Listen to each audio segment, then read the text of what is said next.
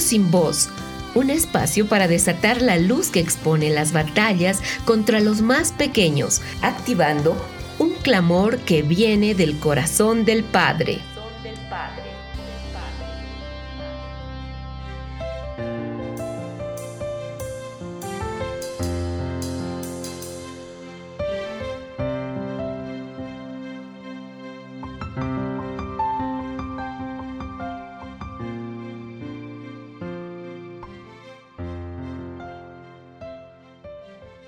Bienaventurado es aquel cuyo ayudador es el Dios de Jacob, aquel cuya esperanza está en Jehová su Elohim, que hizo los cielos y la tierra, el mar y todo lo que en ellos hay, que mantiene su fidelidad perpetuamente, que hace justicia a los oprimidos, que da pan a los hambrientos.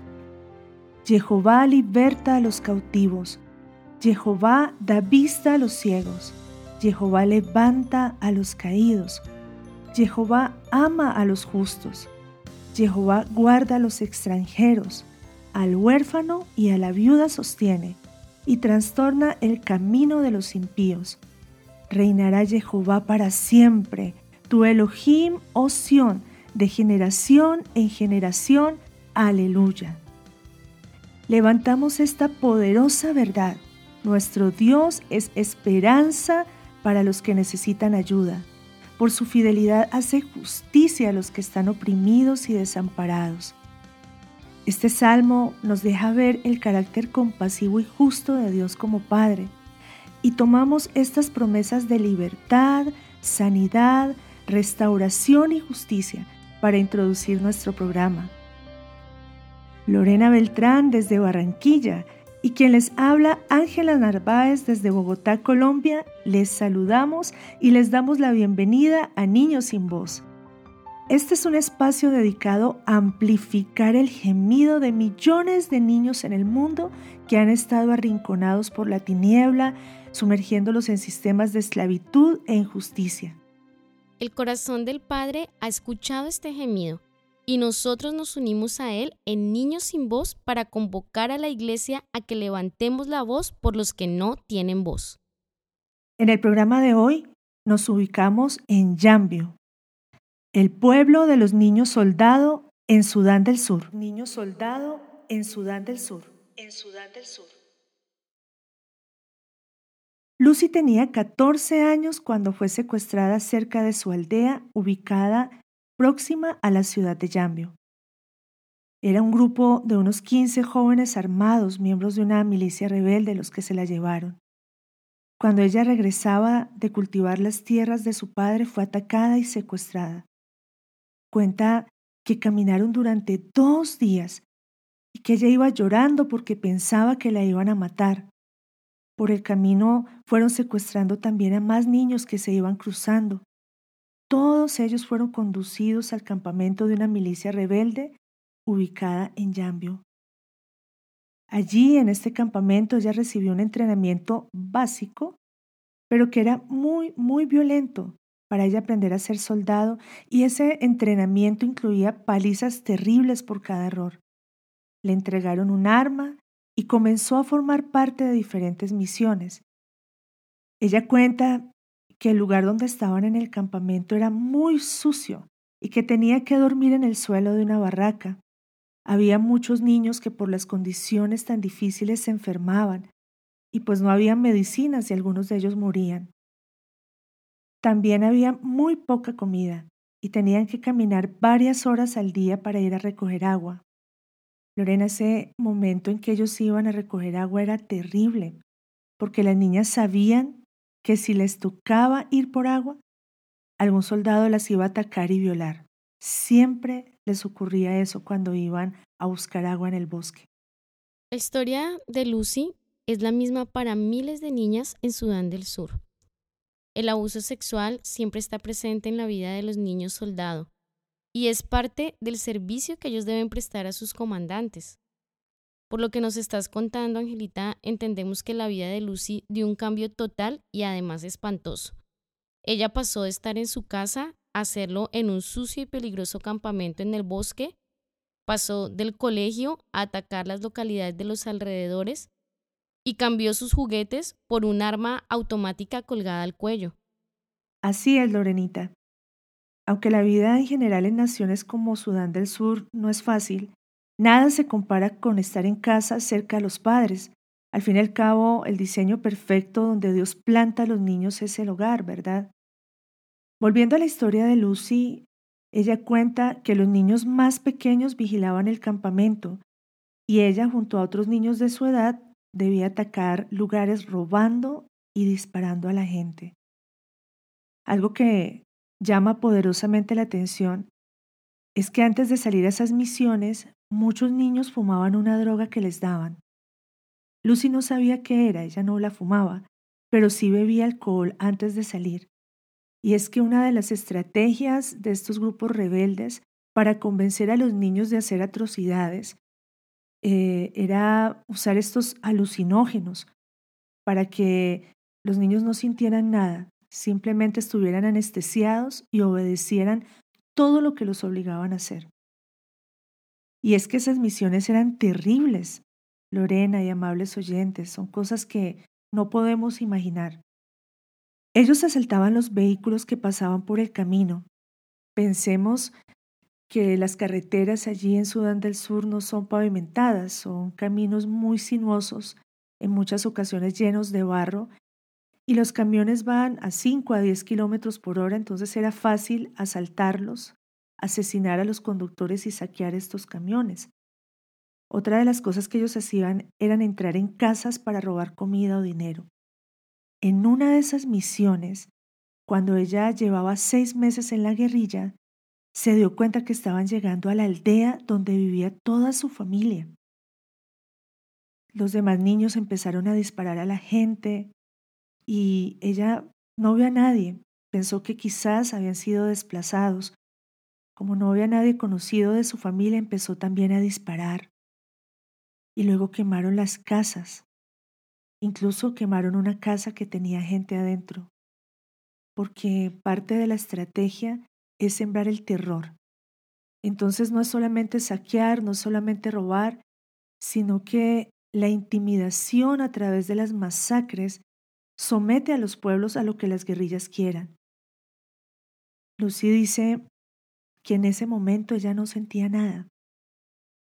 Ella sabía que estaba cumpliendo con lo que se le había ordenado y que si no cumplía la asesinaban a ella. Sentía que no tenía opción. Pero ahora, después del tiempo, cuando ella ha regresado, es que lo siente. Es ahora cuando ella dimensiona todo lo que hizo. Leíamos el comentario de un funcionario de la UNICEF que es encargado de atender a estos menores, a los niños que regresan de la guerra.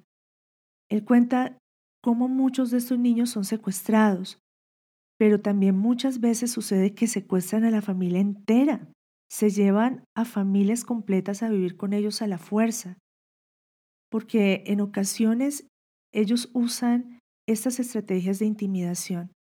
Amenazan a los padres con asesinar a los hijos si no hacen lo que ellos quieren o al contrario, muchas veces obligan a los niños a que presencien cómo otros jovencitos asesinan a sus padres y en el peor de los casos también obligan a los niños a matar a sus propios papás.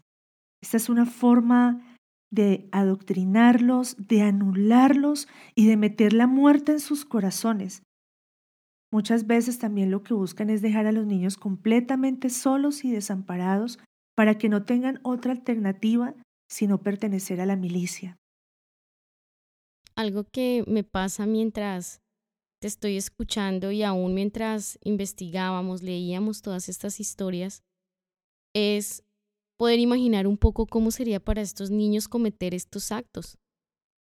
Es claro que a estos grupos de guerrilla o a estos grupos rebeldes no les interesa solamente secuestrar los niños para que hagan su trabajo sucio como robar o quemar aldeas, sino que quieren cauterizar la conciencia de los niños, quieren anularla y por consiguiente los quieren convertir en personas despiadadas y sin ninguna sensibilidad.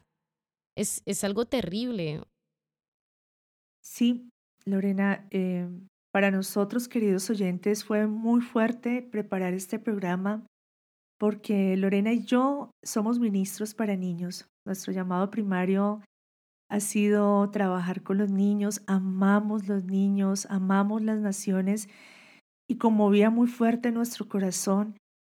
Y la invitación para todos nosotros es que podamos también empezar a ver la mano de Dios obrando a favor de estos niños, de estas poblaciones, de esta nación y de las naciones que como Sudán del Sur viven estas problemáticas tan tremendas. Por la misericordia de Dios, Lucy fue liberada cuando la guerrilla local firmó un acuerdo con el gobierno. Ella ha regresado a su casa cerca a Yambio, a la misma aldea que atacó cuando era soldado. Su papá dice que ella ha cambiado. Las primeras semanas cuando regresó no hablaba, no podía, no tenía la capacidad de mirar a los ojos siquiera y ahora está mejor. Ella comenzó a ir al colegio y eso le ha ayudado mucho. Pero dice su papá que sigue sin ser la persona que era antes, ahora es otra. Lucy nos cuenta que muchos vecinos no quieren hablar con ella por los ataques en los que participó, que constantemente ella siente miedo de que puedan hacerle algo como represalia. Cuando está sola le vienen las imágenes de lo que hizo y también cuando está triste, viene a ella un sinnúmero de imágenes de sentimientos de culpa y de tristeza por todas esas acciones atroces que fue obligada a cometer. Los niños que pasan por esto en Sudán del Sur, cuando regresan a casa, ya no son niños. No importa la, la edad con que están regresando, lo que le caracteriza a un niño es su inocencia y es algo que a ellos les es quitado y robado durante todo este tiempo que ellos han sido secuestrados, ya que llegan habiendo sido expuestos a niveles de maldad que ni siquiera una persona adulta es expuesta muchas veces. Entonces ellos se enfrentan grandes desafíos para poder retomar la vida y también para poder ser aceptados en medio de las comunidades que muchas veces los reconocen y saben que ellos fueron parte de los que dañaron la aldea e inclusive pudieron haber matado a sus familiares. También enfrentan el rechazo, la estigmatización y el enojo de las personas que fueron víctimas de los ataques. Para la población tampoco es fácil tener que convivir con alguien que asesinó a sus familiares o quemó sus casas. Reflexionando en todo esto, vamos a una pausa y ya regresamos.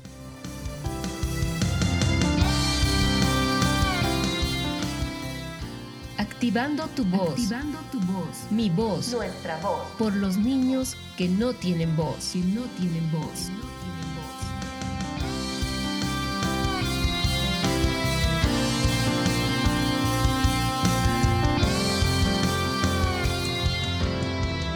Estamos de vuelta en Niños sin Voz.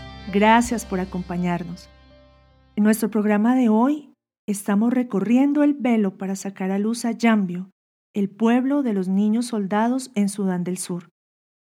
La historia que compartimos sobre Lucy, la niña que fue secuestrada por rebeldes y obligada a cometer actos atroces bajo efecto de intimidación y de alucinógenos, es solo uno de los miles de casos que se dan en esta nación y en otras naciones. UNICEF estima que hay 300.000 niños soldados en más de 30 naciones, principalmente en África. Yambio es una pequeña ciudad con unos 50.000 habitantes que está ubicada en el suroccidente del país. Esta ciudad tiene un escenario crónico que se replica en la gran parte de Sudán del Sur. 60%, 60% de los niños de Yambio han sido obligados a ir a la guerra. La mayoría de regiones del país están controladas por milicias, lo que convierte el territorio en un rompecabezas de grupos armados. Muchos de ellos reclutan niños y niñas. Sudán del Sur también es el país más joven del mundo. Fue constituido como nación a través de un referendo el 9 de julio del 2011, después de más de cinco décadas de guerra entre el territorio del Sudán del Norte, que es de mayoría musulmana, y el territorio de Sudán del Sur, que es de mayoría cristiana. Actualmente el país se estima que tiene unos 12 millones de habitantes y al menos unos 50 grupos étnicos que históricamente rivalizan y defienden sus territorios unos de otros. Para nosotros, aquí en Occidente, es complicado entender cómo desarrollan sus vidas y costumbres los grupos étnicos en África, ya que no es tan sencillo. Como nos acabas de decir, son más de 50 grupos étnicos. Y para ellos, su tierra, sus costumbres y creencias lo son todos.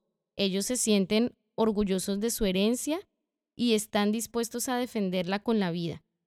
Ahora, Angelita, ¿cómo se llegó a gestar toda esta guerra en Sudán del Sur? Esa es una muy buena pregunta, Lorena. Es que necesitamos detenernos un poco para entender cómo resultó todo esto. La historia actual la están protagonizando dos hombres, Salva Kiir, de la etnia Dinka, que es el actual presidente de Sudán del Sur, y al lado de él, Riek Machar, que es de la etnia Nuer, quien fue su vicepresidente.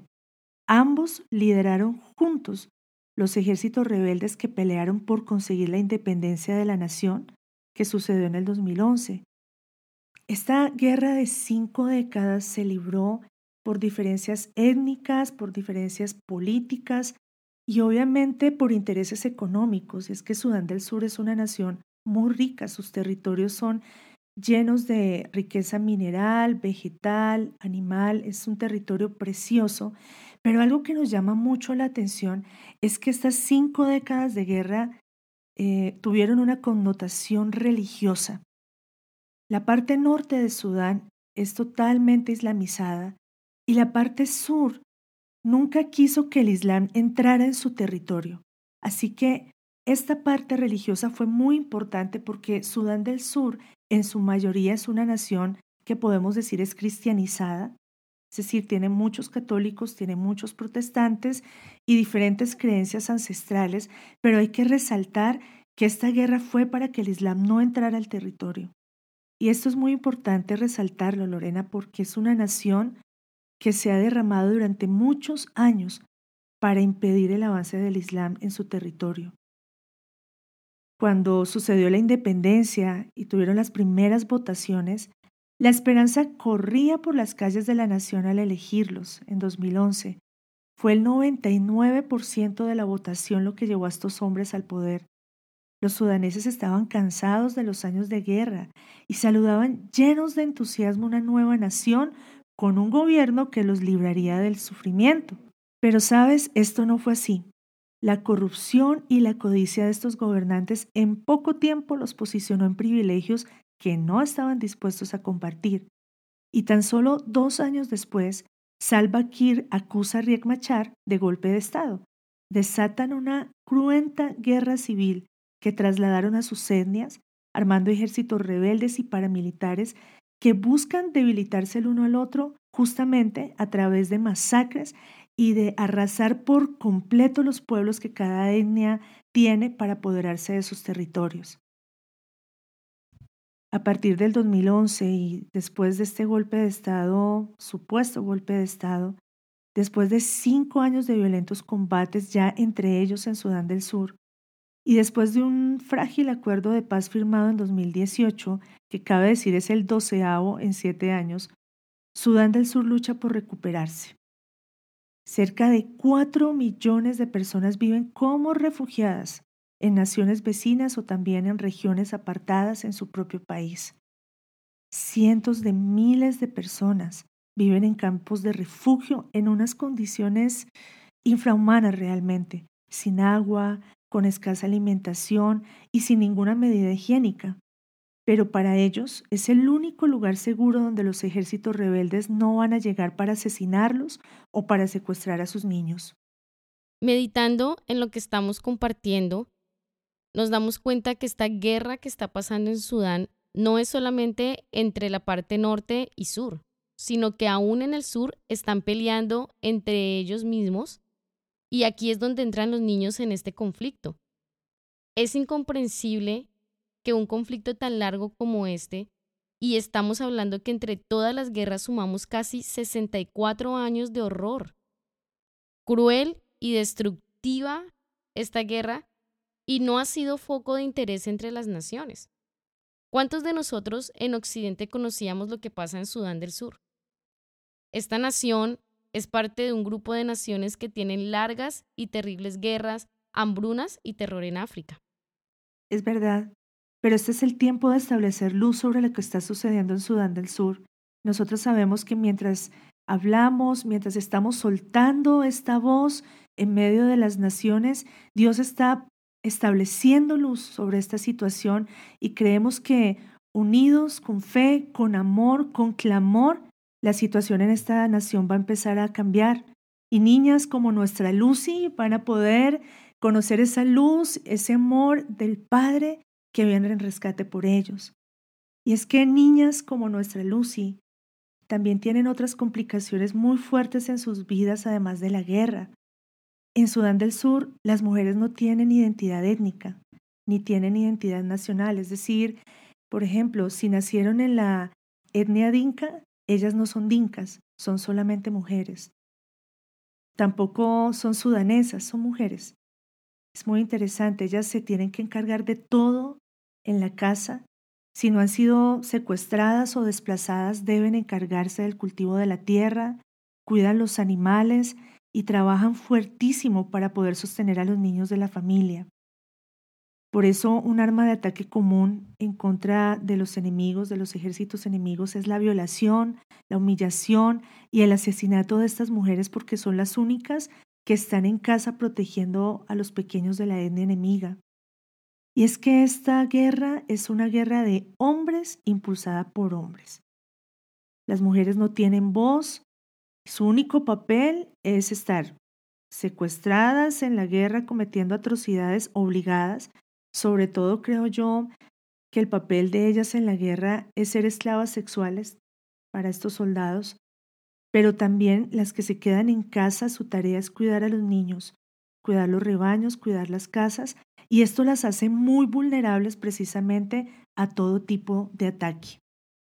Así que, amables oyentes, estamos dibujando para todos ustedes la condición de vida de los niños en Sudán del Sur, pero también creemos que estamos levantando una voz de esperanza.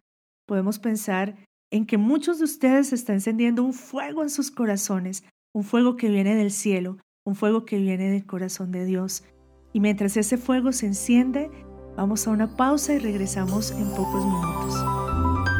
Querigma Radio. Querigma Radio desarrollando temas esenciales para una vida cristiana normal. Sudán del Sur es un país precioso, es una tierra que Dios llenó de bendiciones, de dones, y un contraste impresionante que encontramos es que esta nación es contada como uno de los cinco países más pobres del mundo y al mismo tiempo tiene una de las poblaciones de vida silvestre más importantes y espectaculares de África. En sus territorios se produce la segunda migración más grande del mundo, Lorena. Es cierto, Angelita. Imagínense, queridos oyentes, que sus planicies son hábitat de grandes poblaciones de antílopes, elefantes, leones, jirafas, cebras, chimpancés, hipopótamos e innumerables especies de aves, entre otros animales. Tantos animales viviendo y sustentándose en esta nación nos hace entender la riqueza de sus suelos y de sus aguas. Es un lugar donde los animales se encuentran el sustento de Dios para vivir. Sudán del Sur está ubicado en una zona ecuatorial. Esto quiere decir que su vegetación es parecida a la de países como Colombia, Bolivia, Ecuador, es decir, no alcanza a ser una zona selvática, pero sus suelos son sumamente fértiles. Algo que pensábamos mientras preparábamos esto es cómo los animales encuentran su sustento de Dios para vivir en Sudán, pero la gente no. Sí, realmente es algo sorprendente que nos deja ver la riqueza que Dios puso en el suelo de Sudán del Sur y ese amor y esa compasión que Él tiene porque los animales encuentran sustento. Este es un país muy rico en lluvias y sus suelos son aptos para cultivar, son muy fértiles. Pero ¿qué sucede? El constante desplazamiento forzado, huyendo de las matanzas, ha hecho que los campos queden olvidados y que esos oficios de agricultura, de ganadería, hayan caído en desuso o directamente no sean posible por los constantes hostigamientos. Esto hace que generaciones completas hayan olvidado cultivar la tierra. Recordemos que cultivar la tierra es algo muy redentivo. Entonces, básicamente lo que crece en la nación viene por causa de la lluvia y de la bendición de Dios para los animales, pero la gente no logra tener productos que les alimenten y que les nutran. Entonces los niveles de desnutrición en, los niños y en la gente de la nación son muy, muy altos. Definitivamente la situación en medio de la cual nacen y crecen los niños de Sudán del Sur es muy cruel. No estamos hablando de algo que pasó en el siglo pasado, sino que está sucediendo justo ahora. Al menos por seis generaciones, lo único que ha conocido esta nación es una guerra, sumamente violenta y con consecuencias económicas, emocionales, sociales y espirituales catastróficas. Sí, revisando estadísticas en la nación podemos ver la escasez de alimentos, por ejemplo, en la nación es abrumadora. Más de la mitad de la población sufre inseguridad alimentaria grave. Y esta cifra es récord entre las naciones. Se estima que para agosto del 2020 la hambruna en el sur del país sea inevitable a pesar de los esfuerzos humanitarios de diversas organizaciones. Y es que en esta época, para agosto, siempre las despensas están terminando y no hay cosechas nuevas. Entonces, según los datos, 1.3 eh, millones de niños tienen desnutrición aguda. Esta situación tiene nombre propio en Sudán, el asesino del Nilo, que siempre regresa cada agosto. Pero creo que todos nosotros estamos siendo movidos, estamos siendo activados para orar, para clamar y que esta sentencia de cada año, que este asesino del Nilo no se levante, tenga límites y que la gracia, la bondad y la misericordia de Dios se manifieste en esta nación. También hay otra situación que es muy compleja y es que al menos 6 millones de personas no tienen acceso a agua potable ni instalaciones de saneamiento adecuadas.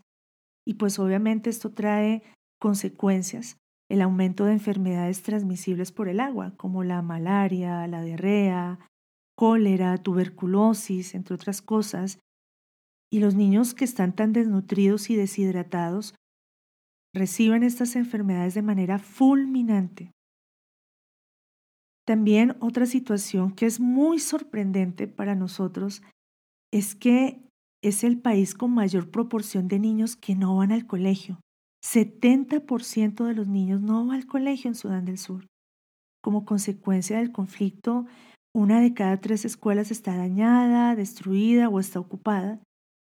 Y en muchas ocasiones los profesores abandonan el trabajo porque no reciben su salario.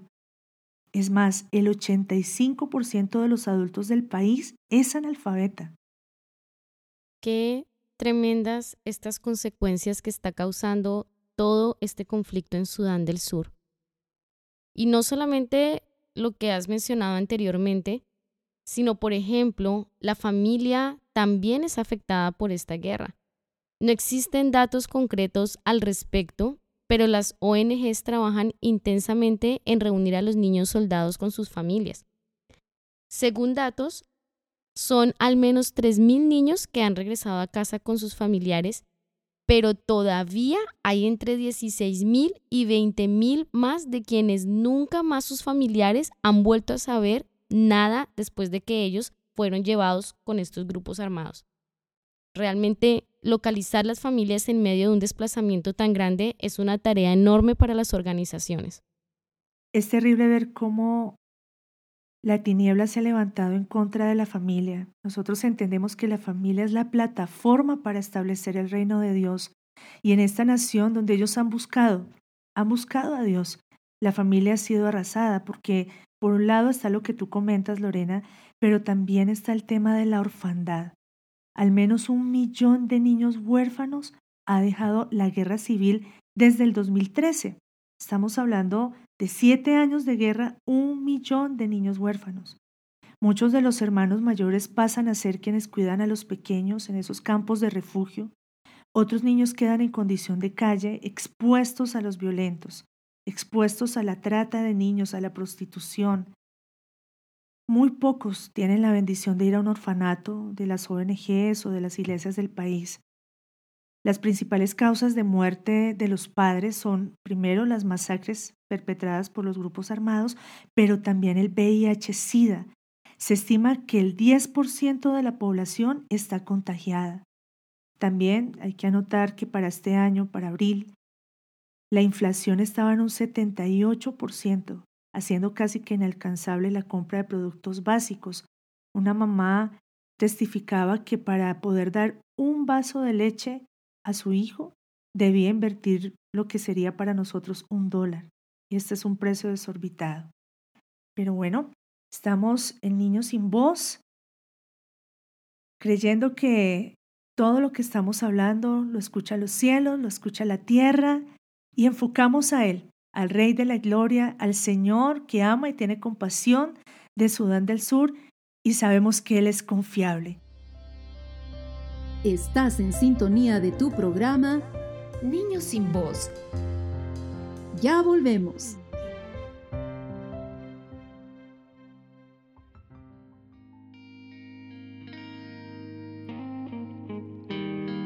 Puedo confiar en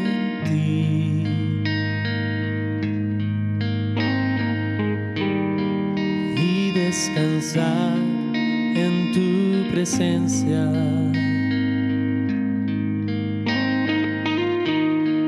Puedo confiar en ti.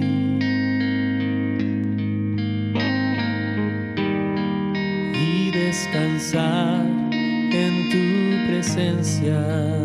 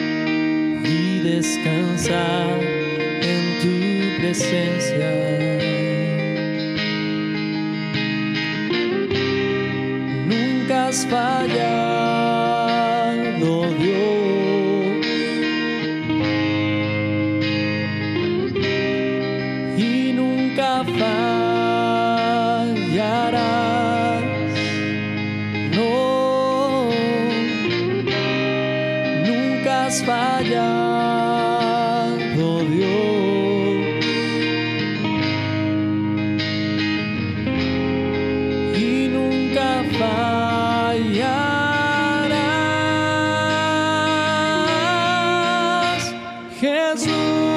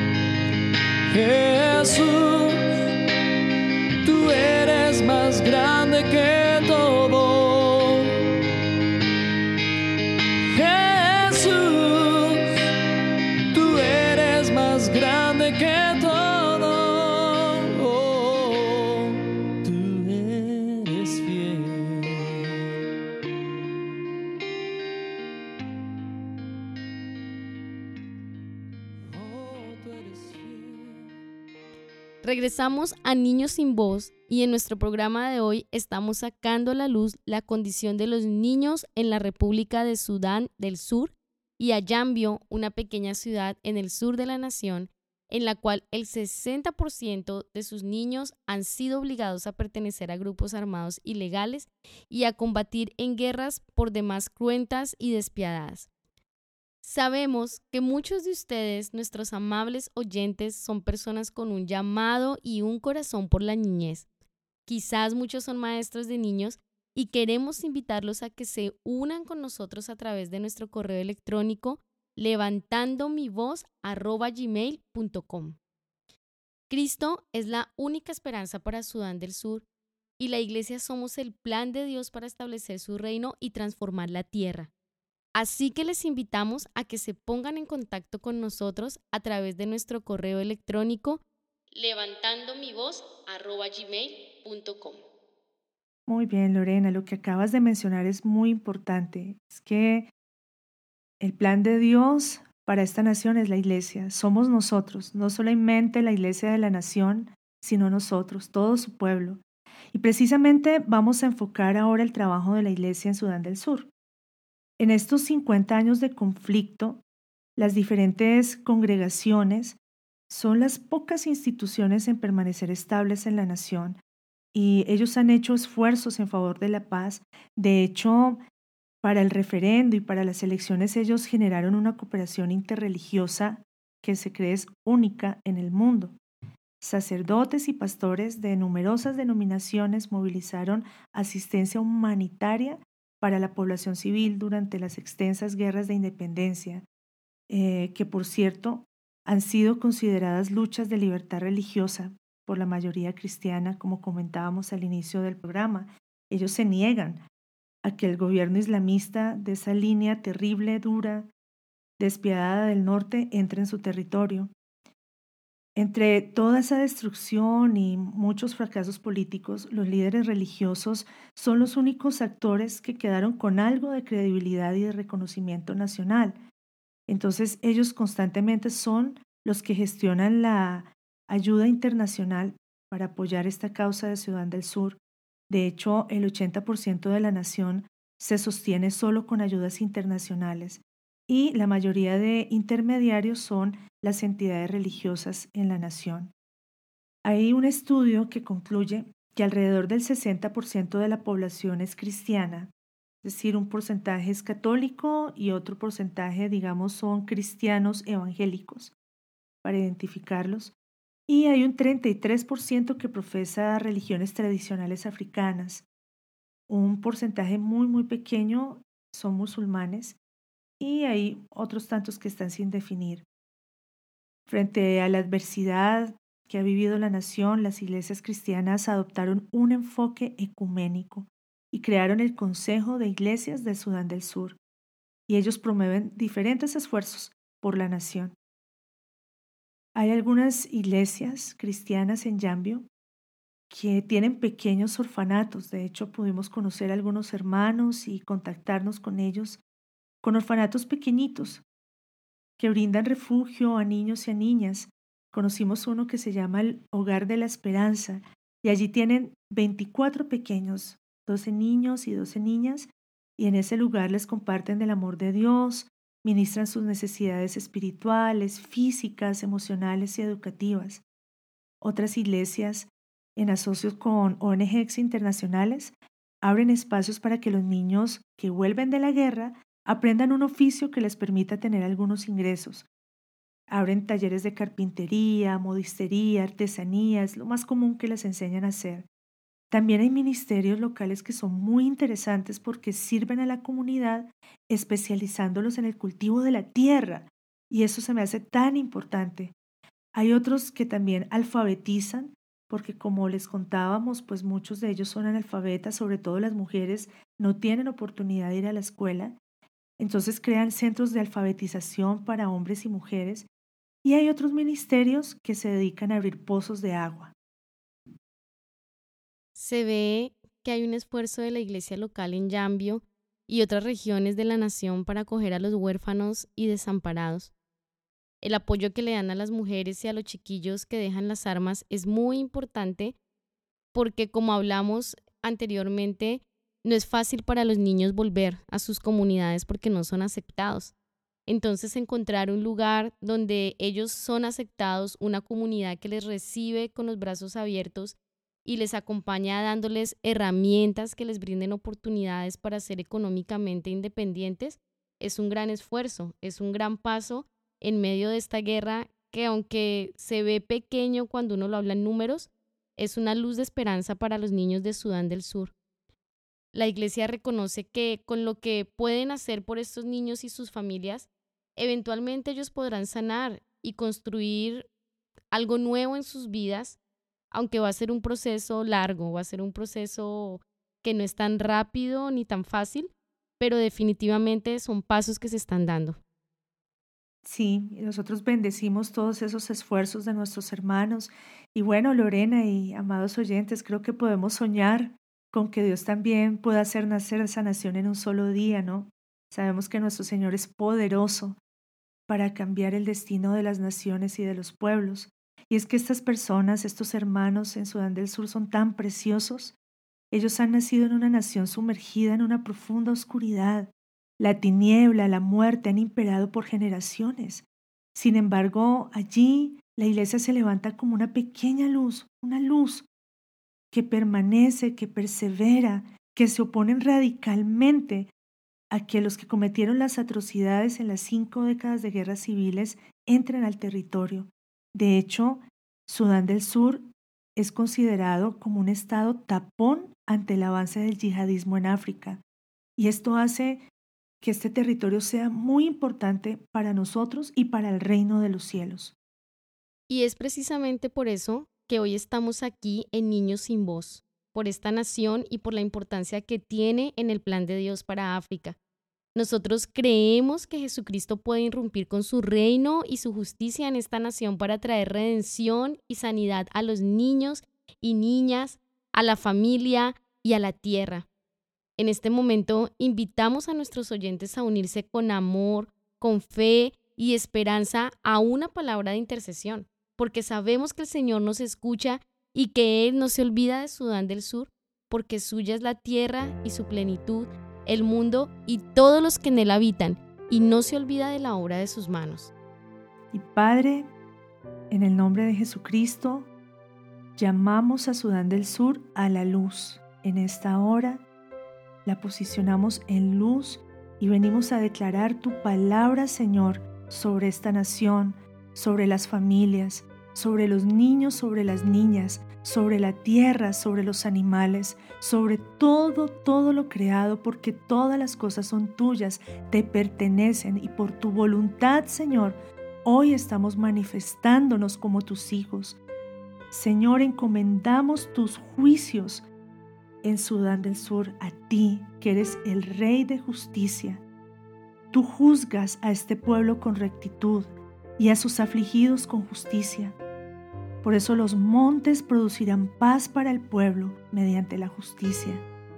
Señor, pedimos que tú defiendas a la gente oprimida, que salves a los hijos del menesteroso y que quebrantes al opresor, que ellos te teman para siempre de generación en generación. Que tu amor, tu justicia y tu verdad desciendan como la lluvia sobre la hierba cortada, como un aguacero que riegue abundantemente esta tierra. Padre, haz florecer a los justos en Sudán del Sur. Que ante ti se postren tus adversarios y que tus enemigos muerdan el polvo. Que se postren ante ti todos los reyes y que todas las naciones te sirvan. Porque tú, Señor, libras al necesitado que suplica. Señor, hoy exponemos delante de ti el gemido de los niños y las niñas de Sudán del Sur, niños que gimen a ti aunque no te conocen. Hoy presentamos su gemido, su súplica, las madres, las familias, la tierra que clama por ti. Y pedimos, Señor, ayúdalos, ayúdalos. Solo tú eres esperanza para ellos, Padre. Creemos que tú tienes misericordia del desvalido y del afligido, que tú salvas las almas de los menesterosos. Oh Señor, tú redimes sus almas de la opresión y de la violencia, y la sangre de ellos es preciosa ante tus ojos, Señor. Oramos, Padre, con esperanza, declarando que las mieses del campo abundan y que se agitan en la cima de los montes, que el fruto está lozano como los cedros del Líbano, y que en las ciudades florecen como la hierba del campo, por tu bendición, por tu gloria. Señor, porque esta tierra se llena no solamente de tu gloria, sino del conocimiento de tu gloria. Y los que son tuyos, Señor, empiezan a emerger, empiezan a crecer y empiezan a fructificar. Señor, tú eres bendito. Tú eres el Padre de Sudán del Sur, tú eres su Dios y solo tú puedes hacer estas maravillas. Bendecimos tu nombre glorioso y declaramos que toda la tierra se llena de tu gloria, Señor. En el nombre poderoso de Jesús, en esta hora nosotros proclamamos desde los cielos a la tierra que tú los defiendes y en esta hora se convoca, se escucha una voz de convocatoria, ejércitos celestiales y terrenales para liberar, para sanar, para reconstruir.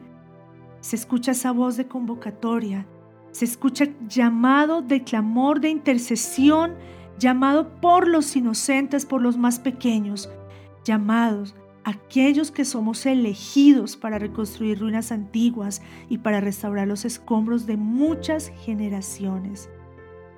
Señor, en este tiempo tú has dicho que envías una lluvia desde los cielos sobre la tierra y declaramos que esta lluvia viene sobre Sudán del Sur. Esa lluvia que activa las semillas tuyas, las semillas celestiales, las semillas eternas y poderosas que tú has puesto en ese territorio. Y te honramos, Señor, y te damos gracias porque creemos, Padre Celestial, que la luz manifiesta tu poder viene a traer separación y viene a traer orden en Sudán del Sur en el nombre poderoso de Cristo Jesús. Amén.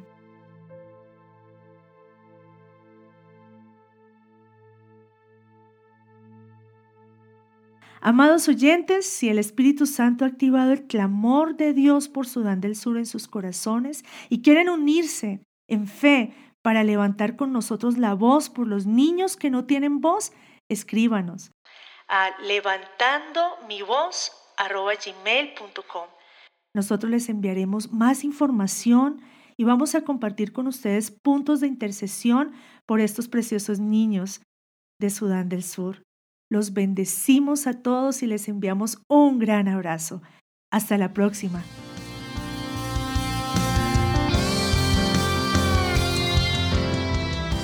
Este fue tu programa Niños sin voz. Los esperamos el próximo jueves para unirnos al clamor por los niños de las naciones.